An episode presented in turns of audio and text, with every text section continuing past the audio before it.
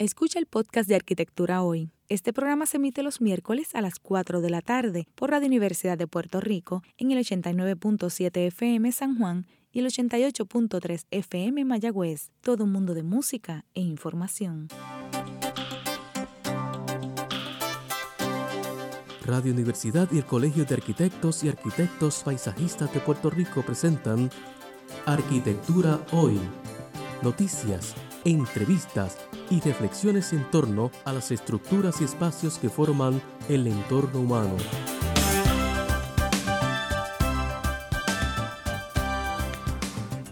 Saludos amigos, bienvenidos al programa Arquitectura Hoy, un programa del Colegio de Arquitectos y Arquitectos Paisajistas de Puerto Rico.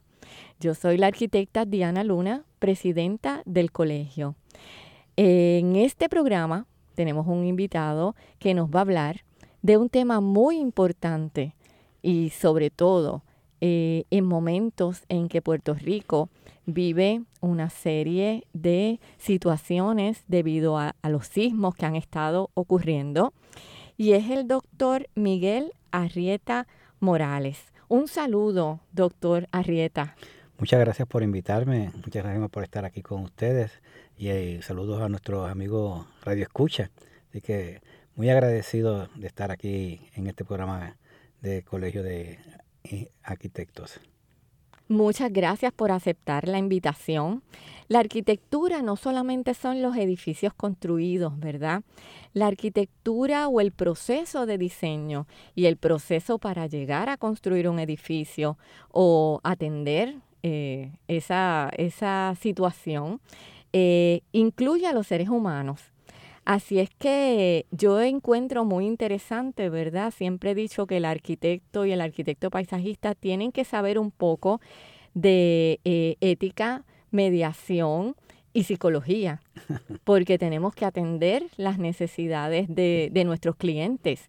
Y, esto es un tema tan interesante y hoy lo vamos a tocar, ¿verdad?, desde diferentes perspectivas, porque entendemos que también el tema es muy eh, apropiado, ¿verdad? Eh, cuando Puerto Rico pasa unos momentos, ya sea de terremotos, huracanes o estas circunstancias que nos ha tocado vivir en estos últimos años, eh, nuestra ciudadanía necesita herramientas, herramientas para poder entender su situación, entender la circunstancia, nosotros como profesionales entender cómo podemos ayudar. Y para todo esto se necesita la psicología y la ética. Bueno, pues muchas gracias por invitarme. Yo estaré hablando desde el punto de vista de la ética, que es mi área de peritaje, obviamente. Eh, podemos empezar por decir, eh, la ética es, y vamos a entrar en, varias definiciones, pero la ética hace referencia a la moral.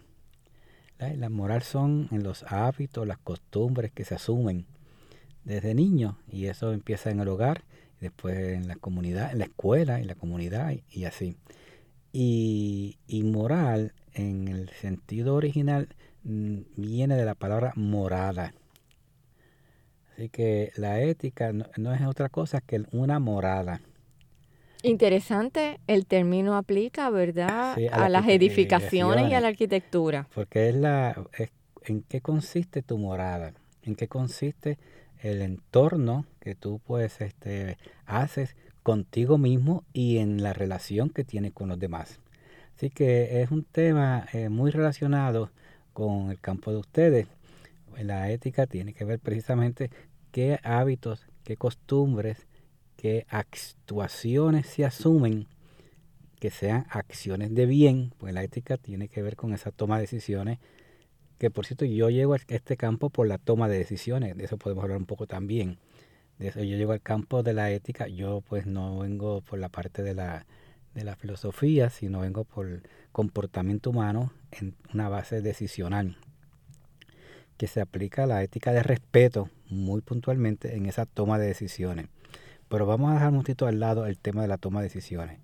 Y la ética, pues, no es otra cosa que las buenas costumbres que son tu morada para poder tener máxima vida, una vida plena a través de tu proceso de vida. Es lograr una vida plena que, en el cual por los, los hábitos que asumas te ayuden a lograr los propósitos de bien y maximizar por completo tu vida, potencial lo máximo de tu vida. Y ahí es que está la clave con la ética. Y eso pues no es nuevo, eso quien desarrolló todo este concepto fueron Platón, Aristóteles, eh, varios siglos antes de la era cristiana y siempre se enfatizó pues esa este, eh, toma de decisiones que sea y él hablaba de esos hábitos que son hábitos de bien él le llamaba ellos le llamaban las virtudes. Son las virtudes. Y esos hábitos de bien a la luz de esas virtudes pues sería las virtudes principales o las virtudes cardinales que yo les mencionaba, son las fundamentales, prudencia, eh, templanza, eh, justicia es otra virtud, y bueno, prudencia, justicia, templanza, y bueno, ahora se me escapa la cuarta, hay fortaleza, la fortaleza. Son cuatro virtudes claves para lograr la, la plenitud de la vida. Y y uno busca la manera de llevar a cabo ciertos hábitos que le ayuden a lograr esa plenitud. Y ahí que está la ética en todo su resplandor y por eso es que tú construyes tu propia morada, tú construyes tu propio eh, estar en el mundo y eso impacta en tu relación con los demás. Vamos, podemos estar discutiendo y espero discutir un poquito de esas virtudes y aplicarlas a nuestra, por eso que se habla de ética aplicada a nuestro contexto, con todo lo que está ocurriendo, cómo lo ve desde el punto de vista de la ética, que es una mirada nueva, diferente, y cómo se puede trabajar ante los eventos que nos están ocurriendo, de los cuales no tenemos control. Y es un elemento que también está bien presente en la ética, aparte de los hábitos de bien para maximizar la vida, que son a través de esas cuatro virtudes o hábitos de bien, está el elemento también en la ética, el sentido de responsabilidad. Y, podemos ampliar un poquito sobre eso también, asumir la responsabilidad. Hay cosas sobre las cuales no tenemos control. Esta mañana, en el día de hoy, en estado, ha habido varios, han habido varios este, temblores. De los temblores no tenemos control, pero de lo que sí tenemos control es de nuestra respuesta a los temblores la respuesta a los temblores. Esa respuesta a los temblores es algo que sí nosotros podemos asumir una responsabilidad.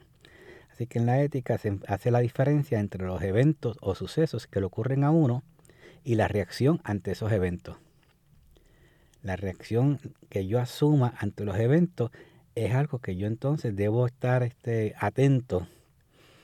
Y decía un, un eticista, se llamaba Epícteto, un estoico en particular, no son las circunstancias las que nos ocasionan los problemas, sino la posición o la postura que asumimos ante las circunstancias.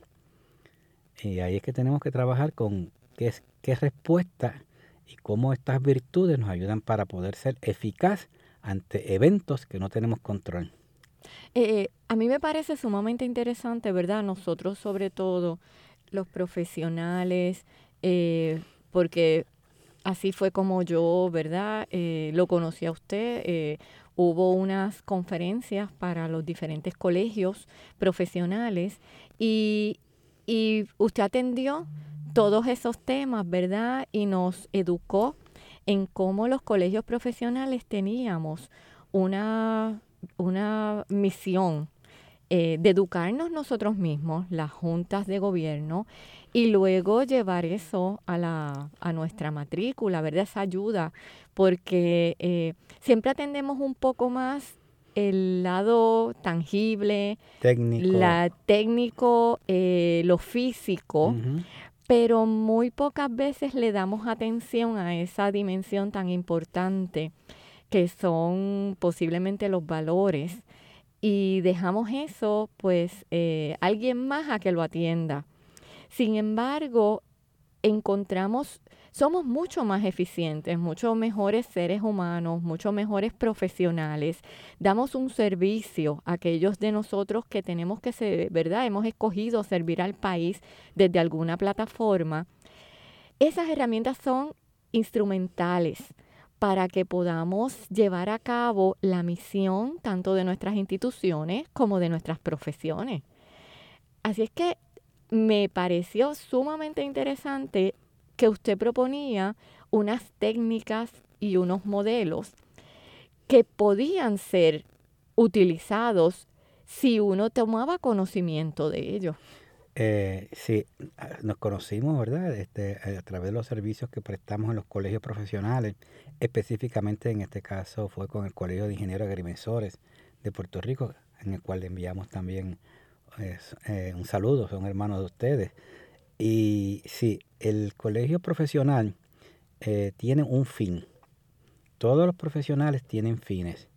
Se conoce como los fines intrínsecos o fines extrínsecos de una profesión. Eh, los fines intrínsecos, fines extrínsecos de una profesión, pues puede ser, por ejemplo, los fines como estatus, reconocimiento, eh, autoridad, eh, poder, dinero, eh, su, su, relación en la comunidad. Esos son fines extrínsecos. Y eso pues no es que esté mal, pero si se descuidan los fines intrínsecos, los fines importantes que persigue la profesión, pues por, por dinero, después viene la corrupción.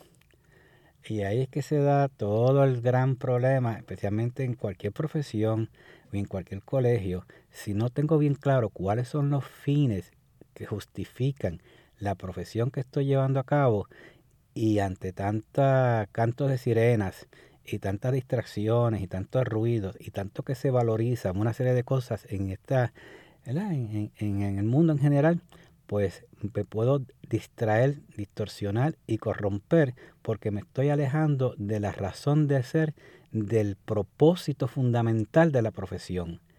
Y en el caso, pues, por ejemplo, un fin intrínseco de un, educador, pues sería ese desarrollo humano, esa, que potencial al ser humano en sus máximas capacidades para que pueda ser este, útil y de valor en la sociedad. Un, en, el campo de la profesión de la, de, la salud, pues puede posiblemente es que la persona tenga una esté habilitado físicamente para poder funcionar y desempeñarse adecuadamente de forma saludable. El campo posiblemente de la área de seguridad es que pues las personas puedan eh, tener un lugar de convivencia que no se sientan físicamente ni emocionalmente amenazados. En el campo posiblemente de los ingenieros, yo les digo a ellos, ellos son este, trabajadores sociales. yo les digo que son trabajadores sociales porque eh, todo, lo, todo lo que ellos hacen, cualquier cosita que haga un ingeniero, pues impacta miles de vidas. Nosotros también, los arquitectos. sí. Lo que están es en el bien común. En el bien común. de hecho, nuestras profesiones están, eh, la ley, ¿verdad? Eh, nos dirige a, salvar, a salvaguardar no tan solo la propiedad, sino la vida humana. La vida. Y, y, crear un entorno que, sea adecuado, que facilite la obtención de los propósitos de las personas que estén allí.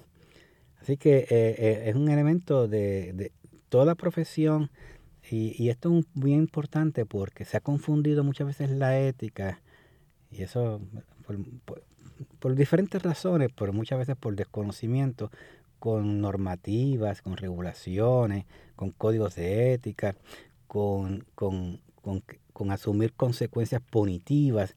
Y, y, eso está bien lejos de la ética porque la ética no puede ser de coacción. Si tú obligas a las personas a que actúen de cierta manera, ya no hay una apropiación, ya no se encarna y no se va a asumir unos valores porque las personas se ven lo ven como castigo. Y esa ha sido una mala interpretación que ha hecho mucho daño para poder este, difundir y trabajar en el tema de la ética como tal. Así que esto, pues, lo que perseguimos es cuando en los colegios profesionales es que nos preguntamos cuáles son los fines intrínsecos de la profesión y que y eso en la, en la ética se le conoce como teleológico. La palabra dominguera es teleológico, que es de telos, que son de fines, y eso viene de Aristóteles. ¿Cuáles son los fines que justifican eh, esas actividades? Por la cual, pues, esas actividades entonces pues se justifica por unos recursos, unos, unos asuntos económicos, financieros, pero todo lo demás, que son aspectos técnicos, deben estar supeditados a los fines de valor que se entregan en ese servicio. Son los fines intrínsecos de esa actividad, la que sea. Y ahí viene la importancia de establecer una misión, una visión, todos estos elementos que son este, de propósitos, es el tema de la ética, que tenga significado y tenga este, algún sentido para las personas para que lo lleven a cabo, que no puede ser algo que sea obligado. Y eso pues ayudaría para que haya la voluntad. La voluntad es cuando las personas se apropian de las cosas para por iniciativa propia hacer este, asumir las actividades y los esfuerzos que conlleve para lograr tales fines. Y eso hay que entenderlo y la persona tiene que comprenderlo y vivirlo. Y ahí está el servicio y ahí están todos los demás asuntos cuando una vez tiene la persona definido eso. Así que, resumiendo un poquito, eh, el trabajo que se hace en los colegios profesionales es mirando siempre hacia cuáles son los fines que se deben perseguir y de ahí ir trabajando con todos los demás elementos que conlleva de, una buena competencia, de no hacer fraude, de, de trabajar en, bien con un buen conocimiento, que tenga una buena educación. Todo, todo se acomoda a que esté habilitado para alcanzar los fines. Y, interesante porque eh, muchas veces asumimos los retos que nos da nuestra profesión o nos dan estas instituciones, ¿verdad?, a, las cuales nosotros les servimos. Sin embargo, no atendemos o nos educamos en ese tema que usted nos está hablando. Por ejemplo, si es un servicio que se le está dando a una familia para construir su hogar, pues eh, el arquitecto en este caso debe entender cómo su servicio va a impactar en la vida, que es el bien común de esa unidad, de esa familia, en la vida de, ese, de, esas personas para que sean felices. Sí. Eh, y, y, en el caso tuyo, tú como presidenta, si no tienes estos elementos bien claros, pues tú dices, ay, yo me he metido en tremendo rollo. Importante. porque todo tiene un costo, todo tiene un esfuerzo, y si no hay claridad de propósito, y, y, y como no están los otros valores extrínsecos, si no están los que son de realmente bien arraigados, que justifican la acción, la gente se quitan. Así que yo te admiro, Diana. Muchas gracias. Muchas veces algunos lo tenemos claro, otras personas no, pero yo creo que es importante el dato de que existe, existen los profesionales que nos pueden ayudar. Existen eh, esos valores que pueden ser integrados. Nunca es tarde para poder reconocerlos e integrarlos y buscar, ¿verdad?, la, la, competencia profesional adecuada. Y, y hablando, ¿verdad?, del servicio. Y eso es bien importante, nunca es tarde. Nunca es tarde. Nunca es tarde, porque eh, la vida es un caminar y uno va como despejando variables. Es decir, esto es importante, esto no es importante, esto es importante. Entonces uno se va quitando, acuérdate que volvemos de nuevo al tema, ¿cuál es la morada? Y se va quitando muchas este, capas innecesarias y y asume una actitud crítica, de pensamiento crítico, de qué es realmente lo importante, y ahí entonces se quedan los valores que son, los valores vamos a definirlos como los deberes de la acción. Los valores son los deberes de la acción, qué es lo que realmente importa que justifique el uno moverse hacia esa dirección, la que sea. Sí, eh, importantísimo. Creo, ¿verdad? esto es un llamado a las instituciones que tienen esa misión de servir al país a, que, a que este tema lo tomen como prioritario y, y puedan encaminar los esfuerzos eh, basados, ¿verdad?, en, en unos valores y en un reconocimiento y una autocrítica, no tan solo del individuo, sino de, la misión de la institución. Si no se hace eso, se pierde el espíritu de cuerpo. Si no se hace eso, eh, eh, no va a haber coherencia. no haber coherencias en las actividades. Si se pierde eso, no eh, se, se, se, antepone los propósitos particulares. Si no se hace eso, eh, se, se, va a estar este, inclinado, va a ser proclive, va a estar más orientado hacia conflictos, porque chocan los diferentes valores y chocan diferentes intereses. Hay que eh, no trabajar en esta... Por eso es que la ética es un tema económico. Es un tema, como tú dijiste, que yo no quiero que se escape eso, es una herramienta la ética es una herramienta en ese proceso de tomar decisiones para que, lograr una eficiencia, que se logren los propósitos de mejor forma. Amigos, vamos a una pausa y regresamos eh, de nuevo a este programa Arquitectura Hoy, hoy conversando con el doctor Miguel Arrieta. Escucha el podcast de Arquitectura Hoy este programa se emite los miércoles a las 4 de la tarde por Radio Universidad de Puerto Rico en el 89.7 FM San Juan y el 88.3 FM Mayagüez. Todo un mundo de música e información. Estás en sintonía de Arquitectura Hoy por WRTU y WRUO Radio Universidad de Puerto Rico. Regresamos a Arquitectura Hoy, un programa del Colegio de Arquitectos y Arquitectos Paisajistas de Puerto Rico. Hoy hablando del tema la ética aplicada con el doctor Miguel Arrieta. Doctor, vamos a conversar un poco sobre su experiencia profesional y sobre su aportación a la ética aplicada en Puerto Rico. Bueno, eh, son temas que vengo trabajando hace más de 40 años. Hace más de 40 años que... Eh, y, uno va este, eh, reflexionando y va meditando y va enriqueciendo este, eh, las ideas y analizándolas. yo, yo pues tuve la oportunidad y el privilegio de, de, estudiar con un mentor que se llamaba Dr. Norman Matlin y fue mi mentor por 20 años. Y eh, en aquellos años, pues, eh, primeros años de mi vida profesional, pues se hablaba de la ética de respeto. Y la ética de respeto mm, es partir de que la, la, valía y, todo debe girar hacia los propósitos del, del cliente. A veces uno, pues, este, como conoce tanto y sabe tanto, y es un profesional, pues decide por los clientes y no escucha. Uno es como en el caso del arquitecto que quiere aplicar todos sus conocimientos y termina haciendo una obra, pero nunca partió de lo, de, de lo que necesitaba realmente el cliente. Y construye todo un proyecto o una casa, un edificio y demás, pero es más bien para él, donde él muestra todo su haber, que no es que esté mal, pero queda lejos de lo que, se, lo que las personas quieren. Pues a veces eso sucede en la conducta humana igualmente.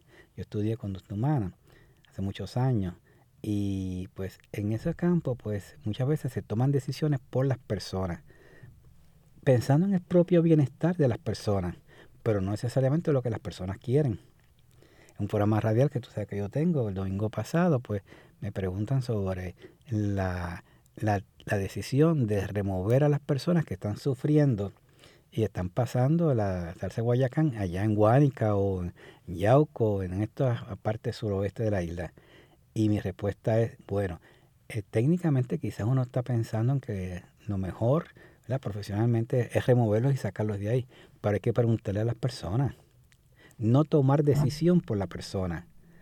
Muchas veces uno pensando en el bienestar de la persona toma decisión por la persona, entonces no respeta. Esto se llama, entonces, en vez de ser una ética de respeto, se llama ética de protección, de proteger a la persona de sí mismo.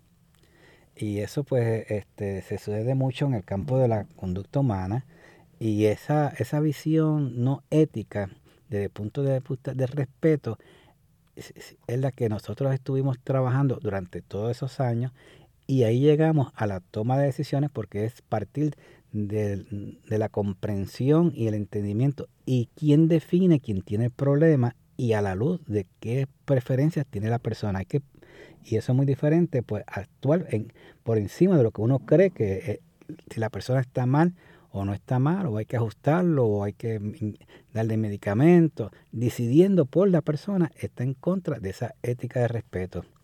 Y ahí fue que empezamos hace muchos años con este tema, siguiendo con esa línea. Luego, pues, este, tuve la, pues hice mi grado en análisis de decisiones. Eh, y ahí, entonces todo este tiempo, durante todos estos años, siempre he estado trabajando como analista de decisiones, no con otra visión que pueda estar en diagnóstico de conducta sobre la persona, por lo que uno entiende que puede estar mal y habrá que ajustarlo. Esa otra visión no está alineada con la visión del analista de decisiones. Y para tener en pizarra limpio y que no se me confundiera y no tuviera otra visión, pues entonces déjame, yo me quité lo de psicólogo y me quedé como analista de decisiones para poder llevar este mensaje de la ética. Qué interesante. O sea que eh, dentro de, porque la toma de decisiones es constante. De hecho, eh, muchas veces... eso, es un chismecito lo que te estoy contando. ya me entero. muchas veces parte de lo que nosotros hablamos como arquitectos, a nosotros nos educan para tomar decisiones. La parte que posiblemente estamos un poco cortos es cómo nosotros las decisiones que tomamos integramos. Lo hacemos en base a las preferencias, valores, como visión, los paradigmas del otro, no con lo que uno cree que es lo mejor. Uno puede pensar, ¿verdad? Y decirle alternativas, pero eh, quien le toca eh, decidir es a la persona, no al perito, no al experto, porque eh, la vida no la va a vivir uno, la va a vivir la otra persona, que es el resultado de lo que uno haga. Y eso pasa en, el campo de la salud, en, el campo de la conducta humana, en todos los profesionales. Entonces, esta otra visión alterna pues aunque uno cree que está trabajando con cierto respeto, no lo está haciendo porque no está escuchando, no está partiendo, sino que está volcando todo unas, una serie de ideas, concepciones, prejuicios que uno tiene y afecta entonces el, el partir de la otra persona. Y esa es la gran... Entonces, pues, trabajando con eso, con esos modelos de responsabilidad, eh, hubo otro autor que yo pues me, certifiqué con ellos, doctor Glasser, que también estudió psiquiatría, pero después entonces volcó toda la psiquiatría y la tiró a un lado y asumió un modelo que se llama sentido de responsabilidad, terapia de realidad y todas estas cosas en California. Entonces pues me eduqué con él también, desarrollé una escuela en esa línea. Luego pues entonces hice una serie de libros de estos modelos, una concepción, un concepto de del ser humano tomando decisiones va a ser una ética de respeto le llamé un libro que escribí Vida Vertical. Ahí es que entonces trabajo el libro de Vida Vertical. Son, entonces después sigo con otros libros, decisiones. Este, hay un libro que se llama Ética, una ruta de vida. Hay otro libro que se llama Planificación Estratégica a la luz de los valores, eh, planeación estratégica. Hay otro libro que se llama eh, Comunicación fundamentada en la ética de respeto. Estos libros están en Norberto, en, Casa Norberto, ahí en Plaza Las Américas. Y bueno, pues entonces, eh, solito en este camino, bueno, con Papá Dios primero, ¿verdad? Porque solito no puedo decir. Y tengo una esposa que llevamos 45 años y ella, no se arrepiente de haber estado conmigo. Aplicado la ética. Pues, y pues, este, eh, voy al Consejo de Educación Superior y en el Consejo de Educación Superior este, someto una propuesta y tenemos una maestría en liderazgo ético, porque estos son temas de liderazgo, ser incipiente, de iniciativa, de, de, romper el terreno, de crear cosas nuevas. Le llamamos una maestría en administración de empresas en liderazgo ético, liderazgo ético y liderazgo y gerencia ética. Y se ofrece una certificación para desarrollo de, de líderes éticos la certificación, todo esto está en línea, este, lo pueden este, accesar a través de idhpr.org, idhpr.org, o buscan mi nombre y buscan después la, la página y se hace una certificación en liderazgo ético con tres cursos medulares que son ética económica, porque dijimos que la ética paga en el sentido de que te economizas un montón de problemas y te economizas un montón de, ineficiencia. Y pues porque estás hablando de propósitos y todo, bueno, después sigue de, eh, desencadenándose todo en esa línea tipo cascada otro curso que está en esa certificación es el de toma de decisiones, porque, y ahí fue que partimos, porque sabemos que se puede tomar decisiones y no tiene que estar necesariamente la ética. Es que está la eh, toma de decisiones y están los valores éticos.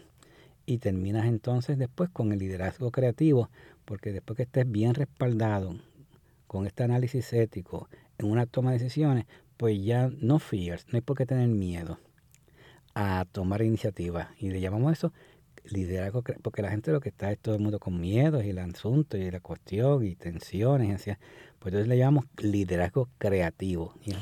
O sea que hay una liberación, la palabra es liberación. Sí, porque hay muchas musarañas, muchas cosas que uno se va despejando. Que realmente, y no pues hago esto por, eh, porque esta puede ser la consecuencia y no hago lo otro porque esta puede ser la consecuencia. Sin embargo, una vez uno tiene estas herramientas, eh, hay una libertad. Sí, eh, hay un concepto de seguridad en la, en la, ante la incertidumbre. Y es porque eh, lo Kant, ¿verdad? Kant decía, lo más importante es que tengamos bien claro cuáles son los valores. No estamos pensando en la visión de las consecuencias. Porque si nos, pues, nos medimos por consecuencias, estamos fritos, porque primero no sabemos cuáles son las consecuencias. Hay unas que están en, que las podemos visualizar, pero hay otras que no las vamos a poder visualizar. pues asegúrate de que estés bien apoyado en los valores. Lo demás los vas a seguir trabajando. Que es esa ética de, de Kant se llama este, deontológica, que significa fundamentado en valores. Hay otra ética, que es la ética este, utilitarista, que es por la escuela inglesa, que ya esa está pendiente de las consecuencias. ¿eh? Y, esa ética de las consecuencias, no me quiero meterme mucho aquí, ni quiero aburrirte ni a mi amigo Rey de Escucha, pero esa ética de las consecuencias eh, se conoce la escuela utilitarista y tiene que ver, de ahí sale el contrato social y de ahí sale la constitución de Estados Unidos. Interesante. La, constitución de nosotros viene por la escuela utilitarista, que es cómo hacer convivencia de manera tal que sea la forma más, este, más óptima posible para que todas las personas puedan lograr su oportunidad de su felicidad. Eso es lo que busca la, por eso eh, eh, en la, We the People empieza buscando el bienestar de la, es construir un sistema social que facilite que las personas logren su máximo bienestar. Y esa, esa es una escuela utilitarista. La que no es que hay una ética mala, hay una es que hay diferentes formas de acercamiento. Pero definitivamente, ante la incertidumbre, lo más importante es que tú estés bien agarradito en tus valores. Lo demás va cayendo. Y, y, y usted comentando sobre eso, eh, tengo verdad también que plantear, eh, comienza por el individuo. Eh, pero lo estoy viendo traducido a la ciudad y al país. Sí. Porque entonces, si nosotros pudiéramos tomar en consideración esto que usted está, ¿verdad?, mm. planteando, esta metodología, para tomar las decisiones de la ciudad, en donde el fin es que seamos más felices, ¿verdad? Exactamente. Eh, todas esas decisiones que son físicas, y, redundan en decisiones económicas. Deberían añadirle ese concepto de la ética aplicada y, todo lo que usted nos acaba de explicar, porque redundarían primero en el beneficio y las atender las necesidades que son las reales, y ahí estaríamos atendiendo a todos los ciudadanos. Y eso es muy importante, eh, y es que la ética eh, todo el elemento como un asunto de convivencia. Porque eso es otro elemento. la ciudad, de nuevo. Pues la ciudad. Es la convivencia. porque es el bien común. Que es lo que. Entonces, pues, eh, es, y por eso es que debemos respetar esos planificadores, esos planificadores sociales. Y, y nuevamente, si tuviéramos esa voluntad, no debo permitir que intereses particulares de algunas personas o líderes o lo que sea van por encima de este bienestar común. Ese es el choque. Todos los días. Ese es el choque y ese es el conflicto y eso es lo que se traduce en tanto sufrimiento, dolor y angustia para el ser humano y muertes y tanto que se está sufriendo nosotros en, en el mundo entero, en Puerto Rico también. Así que este es un tema que la ética es transversal. La ética empieza, tienes toda razón, con una decisión particular y es un ejercicio continuo del líder, por eso, pero que va a impactar en, en, en, en todas las personas. Si es un papá, pues en sus hijos, o es una mamá en sus hijos, eh, siempre la persona, ahora mismo me recibe aquí el, del control, pues él me recibe con, con, con gran aprecio, me, me, da la bienvenida, me apoya y demás. Y entonces pues yo me siento, él está impactando a yo estar en este escenario la primera vez que vengo aquí, para entonces yo sentirme mucho mejor. Hay que siempre uno está impactando a alguien, aunque te montes un elevador, lo que sea, y estar consciente, primero a nivel individual, de cómo uno pues ayuda o a, a los demás en su proceso. Y eso se va extendiendo en las profesiones con ese elemento técnico, como en el caso de ustedes que tienen este, la arquitectura, planificación de una ciudad, trabajarla si eso pues se va, mientras mejor se haga, pues nos evitamos problemas, este, conflictos, lucha, que se logren los propósitos de la forma más fácil, que no tengamos que estar en, en, situaciones de, deterioro. deterioro y de frustración. Y de frustración.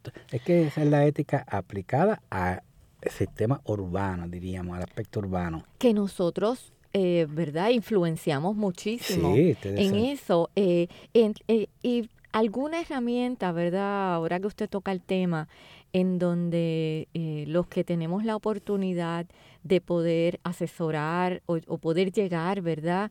A estos líderes que sean del gobierno, sean de instituciones privadas, en donde nosotros le estamos dando un servicio, pero a la vez ellos están tomando decisiones por una masa. Eh, ¿Cuál debería ser ese acercamiento? Porque a mí me parece que que es importantísimo. No solamente las herramientas las podemos utilizar para la hora de nosotros hacer un diseño, pero sí en, en, muchos de nuestros colegas que influencian y asesoran a, a, otros niveles, ¿verdad? Para, para tomar decisiones a estos líderes. Bueno, en la, en la toma de decisiones, que es un proceso, tiene varios, ¿verdad? Varios, varios elementos.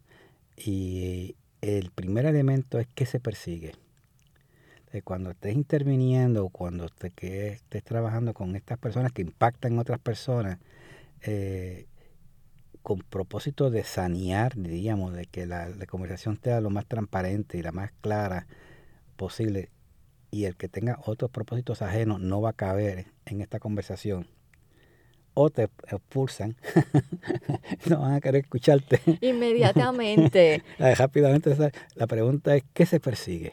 ¿Cuál es la definición de la situación? ¿Qué situación tenemos al frente?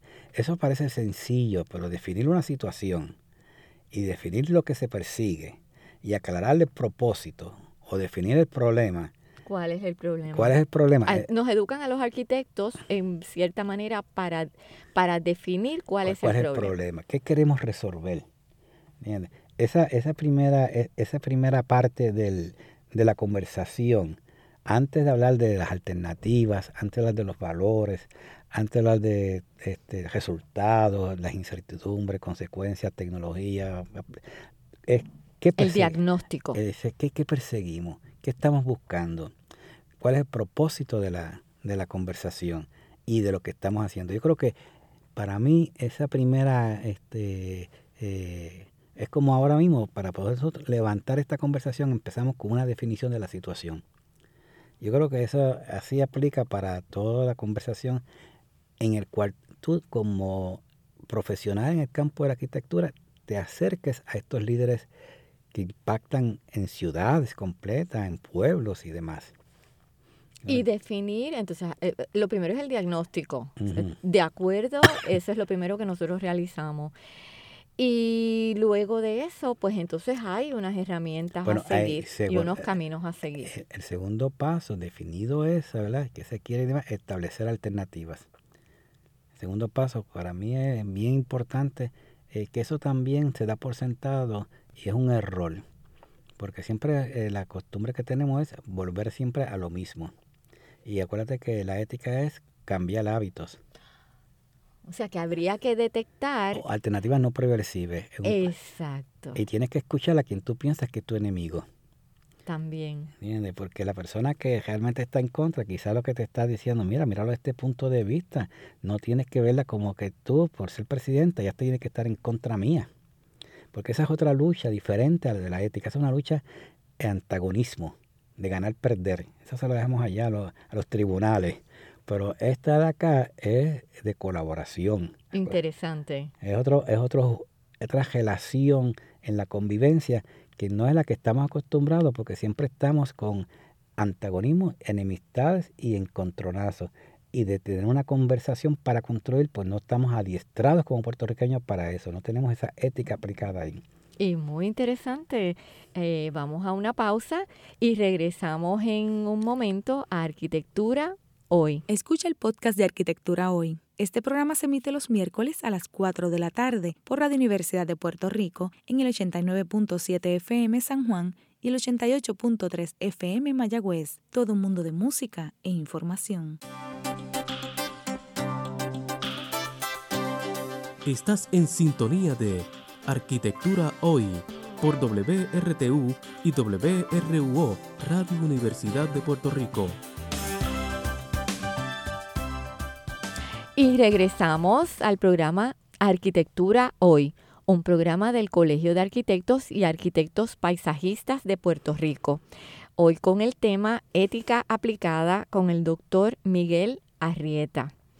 Hablemos un poco, doctor, sobre lo que está pasando, lo que ha pasado en los últimos dos años en Puerto Rico, estas situaciones de eventos atmosféricos, eventos naturales que, que nos han impactado y que han impactado no solamente nuestro entorno físico, nuestra morada, que es nuestra vivienda, ¿verdad? Exterior, pero también han impactado nuestra morada interior. y, y creo que no tan solo las personas impactadas necesitan herramientas y orientación, porque yo pienso que todos en Puerto Rico hemos sido impactados, quizás no físicamente, pero sí de alguna manera. Eh, tenemos que eh, atender, ¿verdad? No solamente a esas personas que han perdido sus viviendas en estos eventos, tenemos que pensar que nosotros estamos en la zona directa por donde los huracanes y las tormentas vienen. Así es que la meta debería ser que nosotros como pueblo, ¿verdad? Como puertorriqueños, construyamos nuestro entorno físico y nuestro entorno eh, individual, espiritual, para que podamos eh, reaccionar lo más rápido posible en nuestra vida no se afecte más tiempo del que tiene que ser afectado, nos volvamos, ¿verdad?, eh, sustentables ante esos eventos. Y además de eso, estamos en una zona eh, sensible a terremotos y, y también tenemos que vivir con esa realidad. Y la ganancia estaría en que nos afectáramos por mm, corto periodo de tiempo y que la inversión de dinero sea la mínima debemos invertir en la sustentabilidad y en ese proceso, ¿verdad?, de hacernos nosotros eh, más eh, permanentes a que eso ocurra y no afecte nuestras vidas. ¿Cuáles son esas herramientas? ¿Cuál es el mensaje tanto a las personas individuales como a líderes que están, eh, llevan, ¿verdad?, sobre sus hombros esa recuperación del país? Bueno, yo creo que con esta introducción que tú hiciste, habló la arquitecta. la verdad es que eh, déjame ver cómo yo, que yo puedo responder después que tú con esa. Bueno, creo que, muy bueno, excelente. Fíjate, yo podría, yo estuve examinando el mapa de Puerto Rico y mirando de esto de las placas este, tectónicas. Sí. tectónicas. y, tú sabes que están todas marcadas en rojo, ¿verdad? Puerto Rico está lleno de rojo por todas partes, por norte, sur, eh, oeste, este, este y, y, y, el este por allá por la parte de las Antillas, pero también nos moja en todas partes. O que nosotros yo no había realizado. Sí, nosotros los profesionales, ¿verdad? Del área del diseño y la construcción, estamos conscientes totalmente Está de todo rojo por y todas los partes. códigos, los códigos que nosotros tenemos son los más severos. O sea, realmente en, en cuestión de legislación, Mm. reglamentación, nosotros estamos atendiéndolo adecuadamente. El problema viene cuando no se usan los códigos y las leyes. Bueno, en, en esa segunda parte, ¿verdad? Primero reconocer eso que es parte, y como lo decíamos, eh, eh, cuál es la definición de la situación. Esa es nuestra situación. ¿verdad? Empezando por ahí, esa es nuestra situación. Eh, eh, tenemos que tener cuidado, hay tanto que se puede decir de todo esto, pero no caer tampoco en que pues si construyó la casa y no y, la hizo por su cuenta y lo hizo sobre esos pilares y entonces pues que ahora se le cayó, pues ¿por qué no? Tampoco es pasar juicio.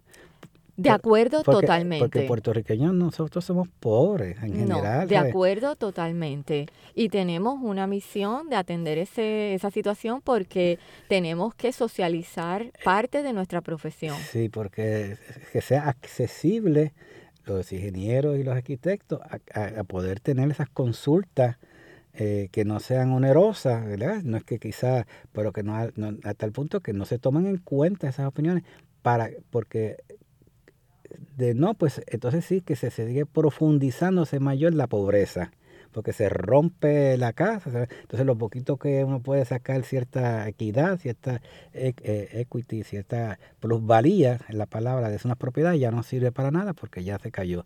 Así que eh, eh, trabajar este tema de este punto, eh, dijimos, un bien común, como lo estaban diciendo, en términos profesionales, pues va a ayudar para salir de la, de la miseria y no seguir mm, enterrándonos más en ella.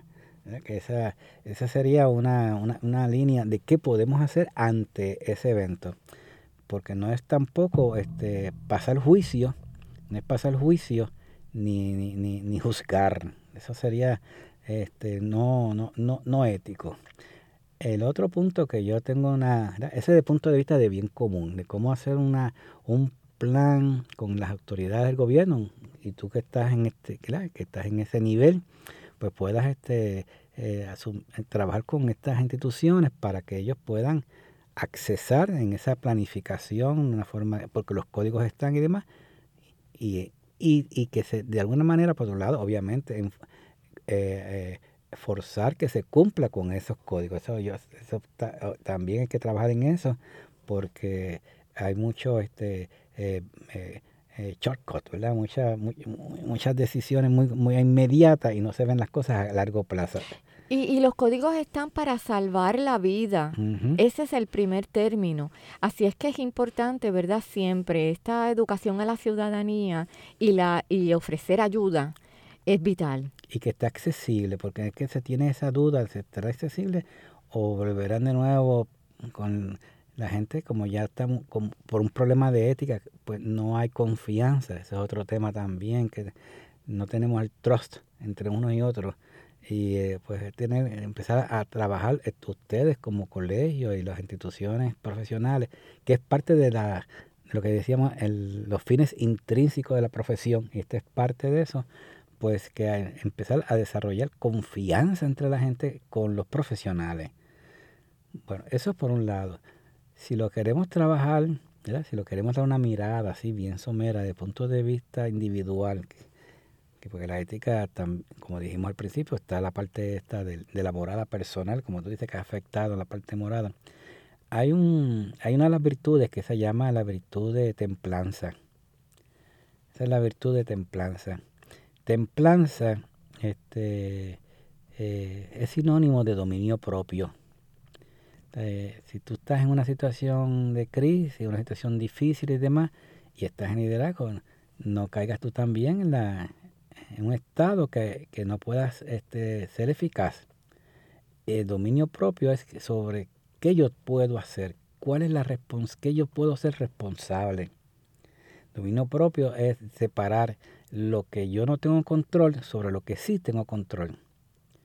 Y en mi planificación previa, que tanto se está hablando, es preguntando qué yo puedo hacer ante el peor de los desenlaces, ante la peor circunstancia, en este momento que esté temblando o algo así, cuáles son las alternativas, poquitas posiblemente, dos o tres, que tengo a mi alcance para poder este, eh, eh, responder lo, lo inmediato, que es salvar vida. Pues lo demás se va a seguir resolviendo. Salvar la vida. El, el foco ahí es lograr templanza es que yo puedo dominar de mi respuesta ante el evento que ocurra, que es en donde lo más importante es salvar la vida de mis hijos, mis seres queridos, mis compañeros, donde yo esté. Esa, ese plan eh, no es para yo tampoco que, ay, qué feliz voy a estar, pero no, no quedo yo preso de, del pánico, sino que veo que, que, hay, que, que no tengo que estar en ese estado de ansiedad que, que, termine con un grado de impotencia.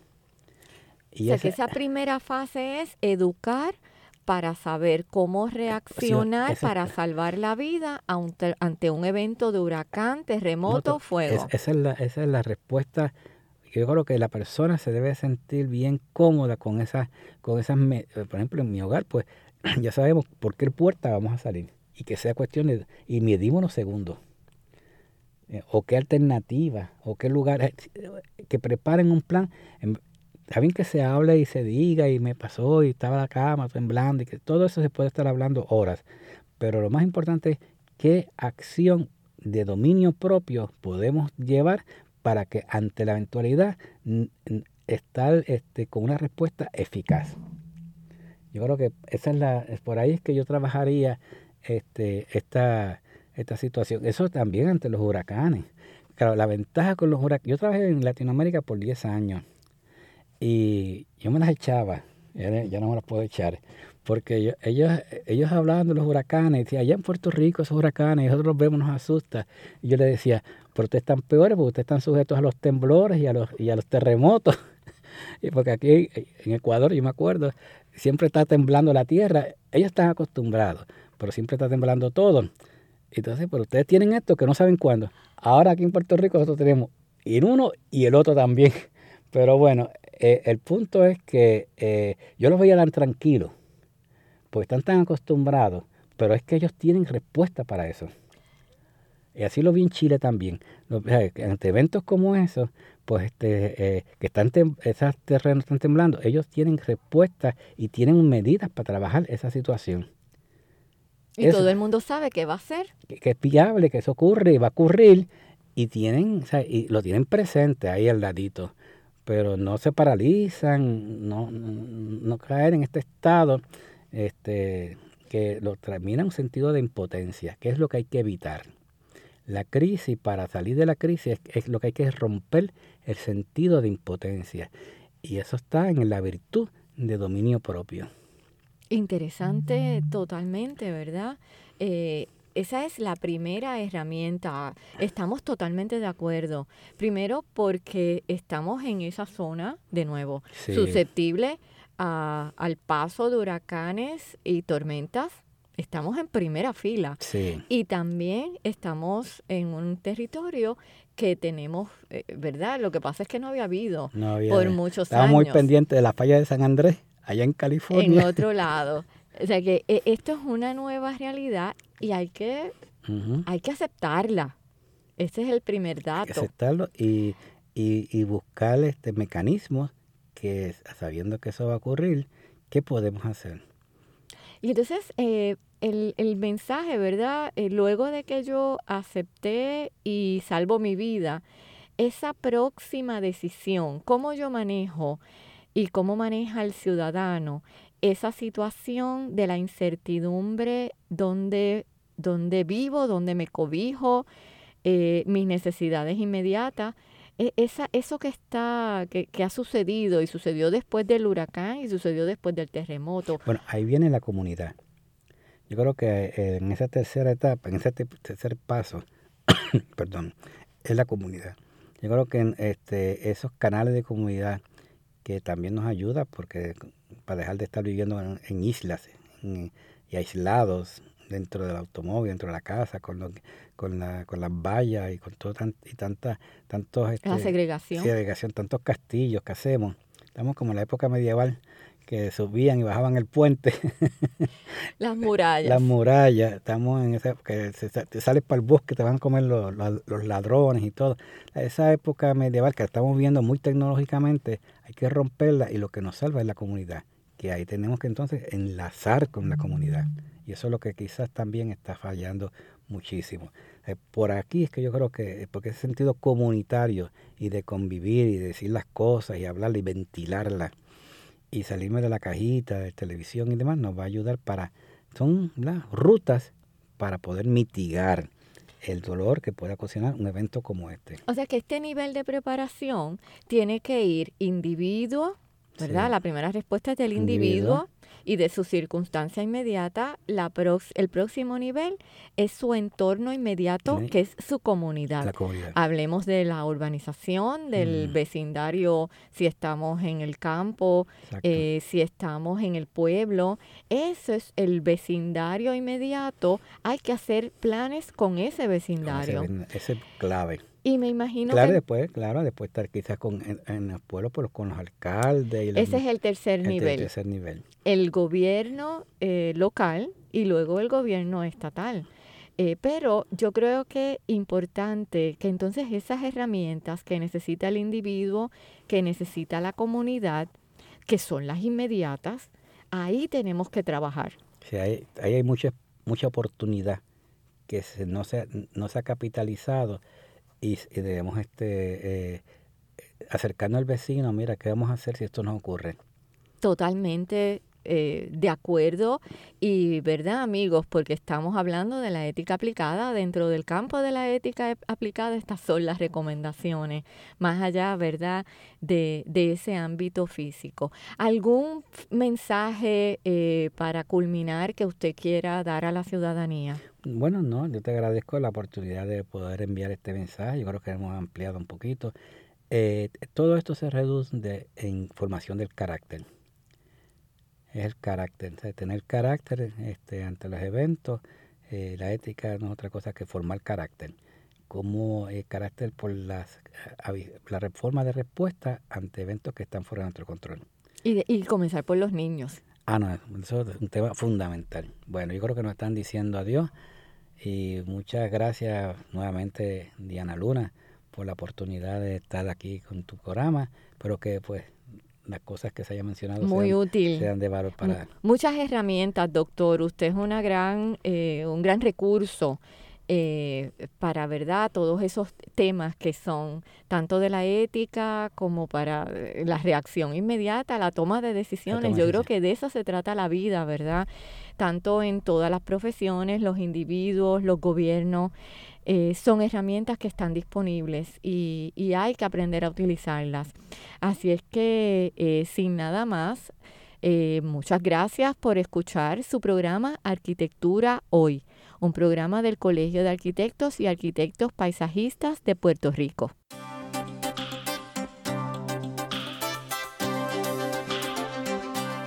Radio Universidad y el Colegio de Arquitectos y Arquitectos Paisajistas de Puerto Rico presentaron Arquitectura Hoy.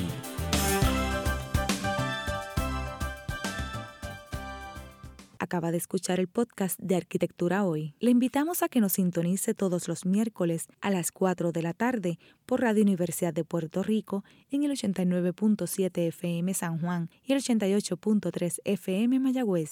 Todo un mundo de música e información.